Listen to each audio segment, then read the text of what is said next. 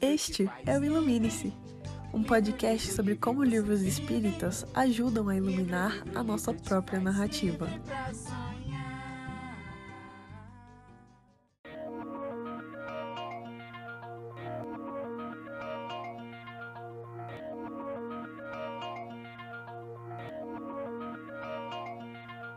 não tem fim. Olá, pessoal. É, eu sou Heloísa e esse é um quadro do canal Brilhe Tua Luz. Nesse canal, a gente conversa sobre como os livros espíritas marcaram as nossas vidas. E no episódio de hoje, a gente vai conversar sobre o grande e maravilhoso livro Paulo Estevão, pelo Espírito Emmanuel e psicografado pelo Chico. Para é, junto com a gente hoje nessa conversa, a gente tem aqui a Leni Rezende para conversar com a gente sobre esse livro sensacional. Sobre a Leni, ela é uma grande trabalhadora da doutrina espírita, é, principalmente no ensino, divulgação, propagação do espiritismo. Ela já foi vice-presidente da, da Federação Espírita do Distrito Federal e atualmente é vice-presidente do Centro Espírita Fé e Amor, que é uma casa espírita que fica em Ceilândia, que é uma região administrativa de Brasília DF. É, olá, Leni, muito obrigada olá. por participar é, do nosso episódio uhum. de hoje. A gente está muito honrado com a sua presença. A honra é minha, Luísa. Muito obrigada. Boa noite a todos. Show, muito legal. É, Para você que está nos ouvindo, nos assistindo, e ainda não leu Paulo Estevão, não se preocupe, porque olha só como é que vai funcionar. A gente vai conversar é, é, sobre o livro em duas partes. A primeira metade desse episódio é sem spoiler. Então a gente vai conversar informações gerais do porquê esse livro é tão incrível. E depois, aí sim, eu vou avisar, a gente vai começar, a gente vai adentrar um pouco mais sobre a história do livro, contar sobre partes favoritas, e aí é totalmente com spoiler. Então, se você ainda não leu, você vai poder parar na parte que tiver spoiler e voltar depois para acompanhar junto com a gente. Sobre o livro Paulo Estevão. A data da sua primeira publicação é de 1941. É, fazendo uma conta básica, esse livro tem 79 anos. Isso. Então, assim, já é um pouco velhinho, tá, gente? Mas tudo bem não ter lido, tranquilo. Idoso, ele é idoso. ele é idoso, exato. Mas, assim, tudo bem não ter lido, de boa. Eu é, acabei pegando uma sinopse que a FEB divulga. Então, assim, quando você vai ler, sei lá, uma, uma descriçãozinha sobre o livro Paulo Estevam. Segundo a FEB, tá assim. O mestre chama-o da sua esfera de claridades imortais. Paulo tateia na treva das experiências humanas e responde: Senhor, que queres que eu faça? Depois de várias décadas de existência, o romance Paulo Estevão ainda é considerado uma obra-prima da parceria entre o espírito Emmanuel e o médio Francisco Cândido Xavier. Então, essa foi a sinopse FEB. Eu gostei da sinopse FEB, mas, assim, eu resolvi, eu tomei a liberdade de fazer uma sinopse adaptada, assim, um pouco mais moderna. Quero saber se a Leni vai concordar comigo na minha sinopse. Eu fiz assim, a minha sinopse, né, versão Heloísa. Conheça a vida do apóstolo Paulo, principalmente quando ele vira para o Cristo e diz: E nessa loucura de dizer que te condeno, vou negando as aparências, disfarçando as evidências. Mas para que viver fingindo, se não posso enganar meu coração? Entendi que te amo. E aí, Leni, concordou? Muito. Bem poético. É na linha de Emmanuel, porque o livro é todo poético, a linguagem é muito poética. Vocês viram isso, né? A referência que usei está na linha de Emmanuel, isso mesmo. É. Muito bom. Então agora vamos partir para as impressões gerais. E aí eu pergunto para a nossa convidada, qual que é a sua história com o livro Paulo Estevam, Lenir? Por que, que ele te marcou? Conta pra gente. Quando eu li Paulo Estevam, eu era muito jovem e me marcou muito aquela força, aquele ânimo, aquela coragem de Paulo, na verdade de Saulo. E o que, que ele representou para mim? Representou, sim, uma visão clara, bem objetiva de fatos, de ações de grande importância, de uma determinação que se verificam essas ações na vida de um homem.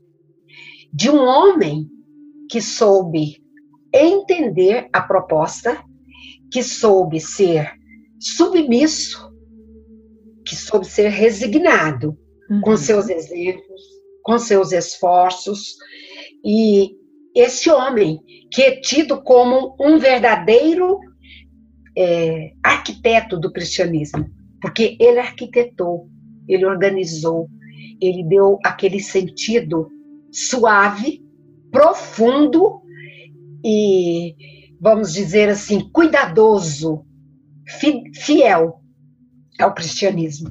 Isso me encantou muito, ele segurar a fidelidade do, do cristianismo com todas as garras.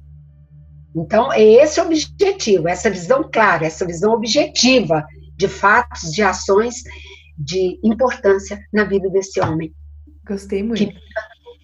Você tem alguma história relacionada a esse livro para falar para gente? Assim, algum momento em que você lembrou dessa história na sua própria vida, enfim? Que eu empreguei na minha vida, né? É. Quando eu era muito jovem, eu fui convidada para falar fazer uma palestra, uma exposição na Cometrim. Cometrim é um encontro de jovens e madureza espírita do Triângulo Mineiro. Eu era bastante jovem, nós não tínhamos tecnologia. A gente usava cartazes. E eu preparei o meu tema e fui falar. Quando eu cheguei de frente ao público, que devia ter o que umas 300, 400 pessoas por aí, eu não conseguia falar. Eu perdi a voz. Tamanha minha emoção. E eu chorei lá no palco. O que, que eu relaciono? Não estou me comparando ao Paulo. Quando o Paulo foi conhecer a igreja de Antioquia, depois dele ter ficado três anos no deserto e três anos trabalhando como tecelão, seis anos, Aí ele foi todo entusiasmado para a igreja e achou que já podia ser expositor do evangelho. E a voz dele não saiu. ele tentou falar. Aí Barnabé falou para ele: ainda não é o seu momento. Então eu penso que naquela época que eu fui falar, talvez não fosse o meu momento. Aí depois eu tive um treinamento de fala, de estudos, com os nossos evangelizadores, o Jerônimo Mendonça, o Manuel Tiburcio, o professor Carlos, e lá de Tiutaba, Minas Gerais. Tive um treinamento de exposição, de fala no público. Uhum. Aí sim, depois desse treinamento, eu dei conta de falar. Então eu vejo esse ponto. Eu, eu até chorei o dia que a primeira vez que eu li que o Saulo, o, o, o Saulo não pôde falar na igreja de Antioquia eu lembrei de mim. Falei, nossa senhora, eu também não dei conta de falar. Ah, o seu João Mutinho, que era presidente aqui da nossa federação de Brasília, ele é, era lá do Triângulo Mineiro de Araguari. E ele me abraçava, ele dizia: calma, você vai falar em outro momento. Você vai dar conta de falar em outro momento. Eu falei assim, uns 10 minutos, não mais do que isso, porque a voz não saía. Legal. Então, é Legal. E assim, tem alguma, sei lá, alguma frase que você que mostre a sensação que foi ler Paulo Estevam pela primeira vez? Ah, aquela frase novidade. Pra você, uma frase, na verdade, vou reformular. É para mim, para mim. frase, como foi ler Paulo Estevam? Ah, como foi ler Paulo Estevam? Foi vivenciar, foi pensar. Fiquei meditando, quando eu li, eu já li várias vezes a obra. E cada vez que eu leio, mais isso cresce dentro de mim. É, no trabalho do Chico. Como que o Chico, na hora do almoço, psicografou esta obra? Com, hoje, ela deve ter o que? Edição nova, ela deve ter uns 400, 500 páginas. Como 600. que o Chico, na hora do? Hã? 600. 600? Pois é, 600. Até comentei com o Alves que era 600. 600 páginas. Pensa o que é escrever esse romance e vivenciar, porque o Chico presenciou, ele vivenciou.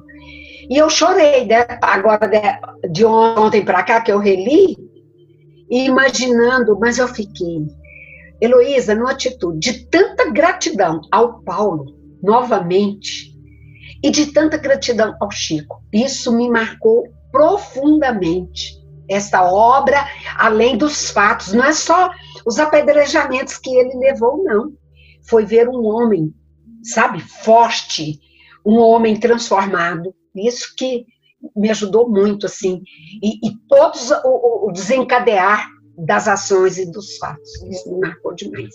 É, isso é até uma coisa que eu ia perguntar, quando foi que você leu pela última vez? Porque sempre tem essa questão dos livros espíritas. Acho que esse e vários livros, todos os livros bons, né?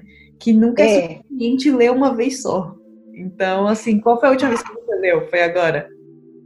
Ah, foi.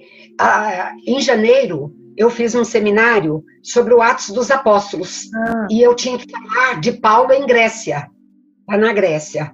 Porque ele não conhecia Grécia, ele foi para lá, né? Uhum. Aí eu peguei a obra, reli. E desde o dia que você falou comigo, eu fui passando os olhos para recordar. Então, de janeiro para cá, eu tive dois contatos. Então, fiz um seminário sobre Atos dos Apóstolos, que envolve, que era Paulo na Grécia. Então, eu reli em janeiro. Muito legal.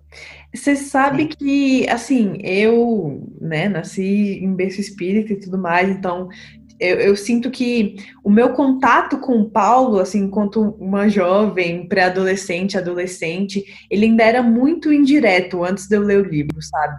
Eu, eu sabia, assim, eu tinha um contato com o Paulo, por exemplo, ouvindo a coleção Fonte Viva, em que tem assim citações dele que às vezes Emmanuel coloca em alguns dos livros, é, ou então algumas frases célebres, né? Tudo me é listo, mas tudo me convém.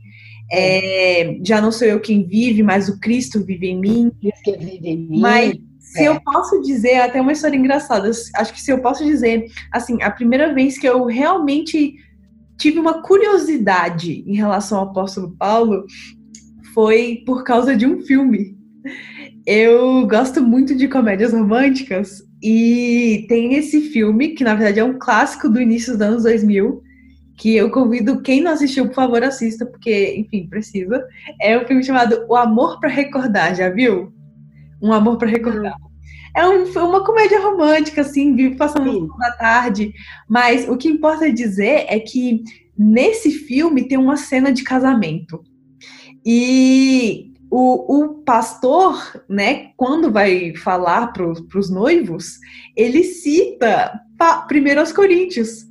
Então, que é, o amor é paciente, o amor é bondoso, é, não inveja, não vangloria, não orgulha. E aí, porque eu era meio viciadinha nesse filme, foi aí que eu é, eu fiz o meu assistir comigo uma vez e aí ele falou: Sabe quem é esse? É o apóstolo Paulo. Então aí eu, te, eu tenho a, essa lembrança minha do tipo, foi um, graças a uma referência não espírita uhum. que eu, nossa, legal, esse moço escreve bem, né? Então. Poesia linda. Uma coisa é. sensacional, belíssima. Então foi aí que eu meio que tive é. um contato com, com Paulo. E eu gosto. Dentro dele. Pode falar dentro desse pensamento aí que eu estava dizendo, Paulo abriu o caminho para a liberdade, a universalidade é, cristã. Isso, isso me encanta. Total. A universalidade abriu o caminho para isso, hum. para essa universalidade cristã. Né? Esse autêntico defensor. Ele já era defensor de Deus, é. pela lei mosaica. Sim. Continuou sendo quando conheceu a, a Boa Nova, quando conheceu Jesus. Não é? E após essa conversão, veja o que ele fez pa, para essa universalidade, para manter a unicidade dos ensinos cristãos. Então, isso traz, assim, a gente pensa, e eu trago para mim, meu Deus, eu ainda não fiz nada né? Eu tenho que fazer alguma coisa. Mas uma coisa que eu acho muito legal também nessa parte, assim, é, falando de uma maneira geral, é que, então, eu, eu, tinha esse, esse contato com o Paulo nessas, nesses dizeres maravilhosos, mas aí eu, eu confesso que quando eu li o livro, eu tive uma sensação meio que de alívio, porque, assim, é o apóstolo Paulo e ele é incrível. mas a história dele, a jornada dele, é, veio é, com imperfeições. É uma jornada que tem pontos graves assim de imperfeições. E, e ele se tornou o apóstolo Paulo, então é um alívio do tipo, gente, não, a gente faz besteiras, a gente vai fazer besteiras, mas nunca é tarde demais para tipo, ah, vamos para fazer o que é certo, para se tornar uma versão melhor de você, sabe? É. Eu acho isso muito legal. Tanto é que ele confessou isso para Timóteo? Quando é, das suas imperfeições. Exato. Ele disse, olha, não foi? Ele diz a Timóteo que tinha cometido muitas faltas. Exatamente. Ele foi honesto isso para no primeiro Timóteo. E, mas ele é o misericórdia de Deus. Então, olha as imperfeições. Olha, eu fui blasfemo, eu fui perseguidor, eu fui opressor, mas eu alcancei a, a misericórdia. Mas é porque eu era ignorante e incrédulo. Por isso que eu tinha tantas imperfeições.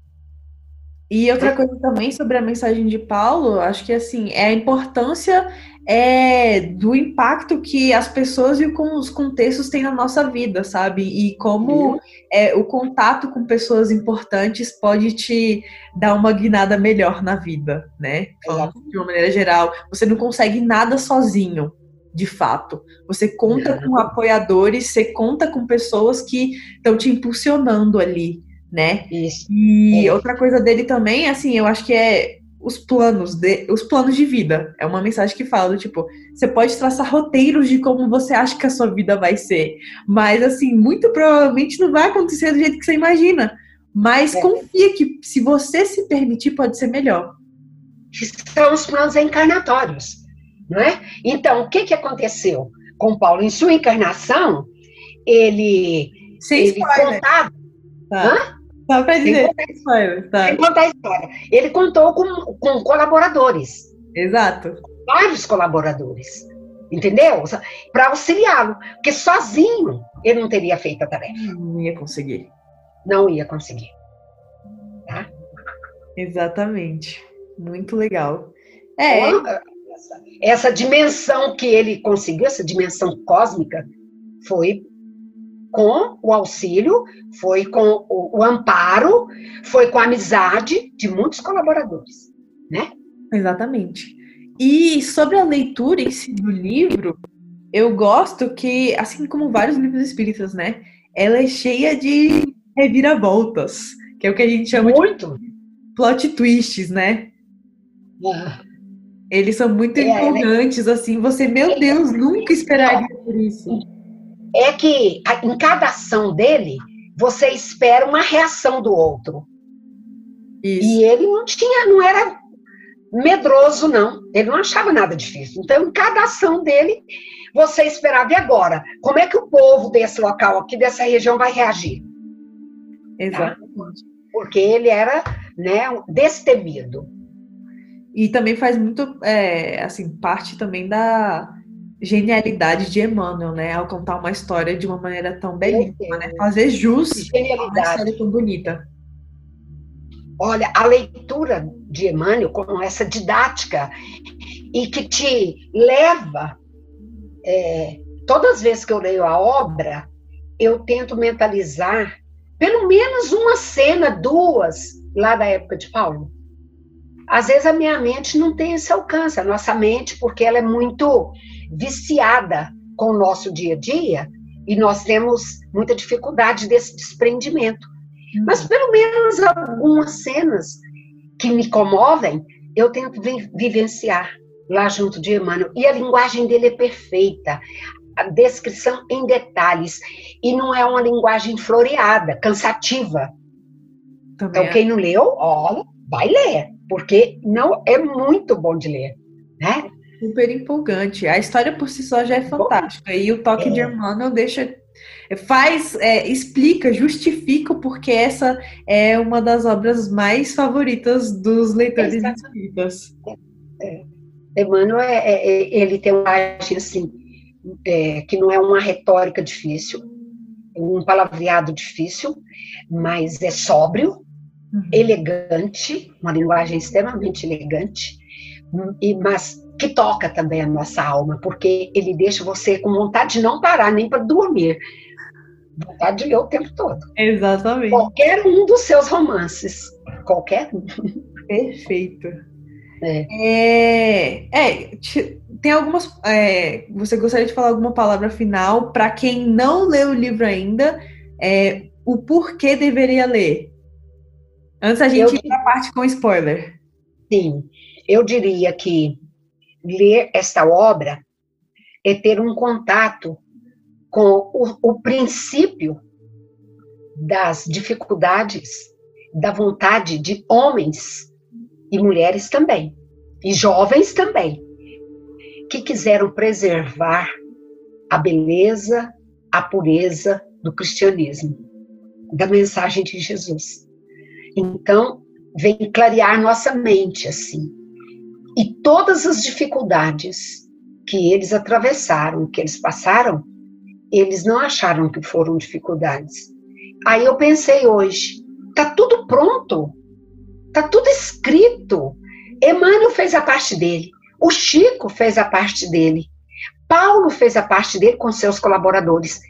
Por que não tomar conhecimento dessa história marcante, que traz marcas inesquecíveis em nossa vida? Porque quem lê não esquece a obra. É Pode ler uma vez só e não esquece. Né? Tamanho é, é assim a apreensão, a assimilação e como ela entra em nosso pensamento, em nossos sentimentos, toma conta. Então a gente tem que concentrar é, no objetivo da obra, qual a intenção de Emmanuel de ter trazido a obra, né, com esse objetivo de clarear a nossa mente, mostrar as ações deste homem valoroso e mostrar para gente como é que o cristianismo venceu as dificuldades do farisaísmo, que estava muito grande, era uma pressão muito grande, era uma cultura muito forte farisaica e que quase que abafa o cristianismo. Então, eu recomendo a leitura, sim, é, muito gostosa. Pode ser final de semana, não tem importância, não. Mas leiam a obra. Não olhem quantas páginas tem, não é isso que importa. Exatamente, perfeito. Mas importa o seu conteúdo, né? Foi perfeito. Então, gente, é, essa foi a parte sem spoilers. E agora a gente vai começar a parte com spoilers.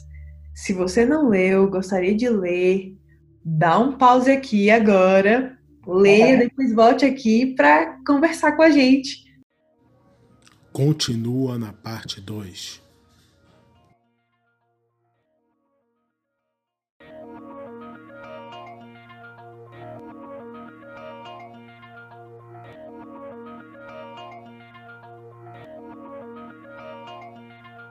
não tem